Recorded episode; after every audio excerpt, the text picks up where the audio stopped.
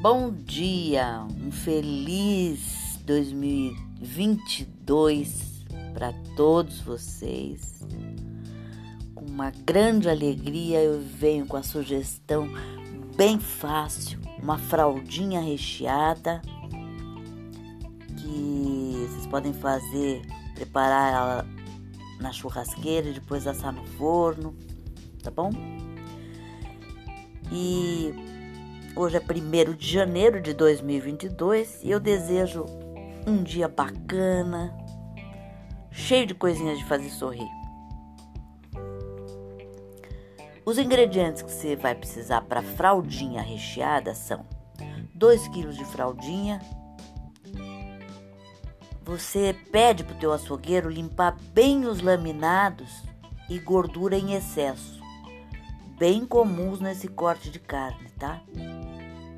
O ideal é ela ficar em formato de manta, sabe? Você pode pedir pro açougueiro já cortar a fraldinha para você em forma de manta. Isso vai facilitar muito. Ou se você tem a destreza de fazer o corte, à vontade.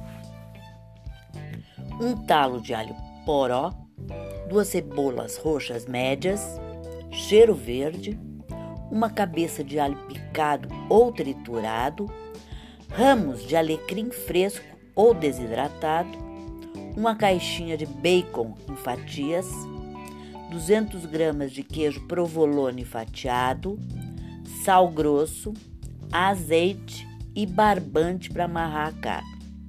O preparo: abra a manta de carne em uma tábua ou superfície para distribuir o recheio.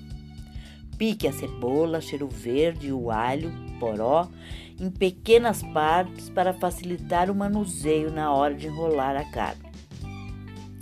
Coloque em um recipiente médio junto com mais ou menos 50 ml de azeite, 100 gramas de sal grosso, alho triturado e adicione o alecrim. Misture bem todo o tempero e distribua em forma uniforme em toda a superfície da carne, da carne que deve ficar com a gordura virada para baixo. Em seguida, espalhe as tiras de bacon, cobrindo e cobrindo o recheio, né? E por último, acrescente o provolone salpicado sobre todo o recheio. Agora é só enrolar com cuidado e amarrar com barbante. Enrole a carne já amarrada no papel alumínio. Passe duas camadas para o recheio não escapar. Leve ao forno a 200 graus por umas duas horas.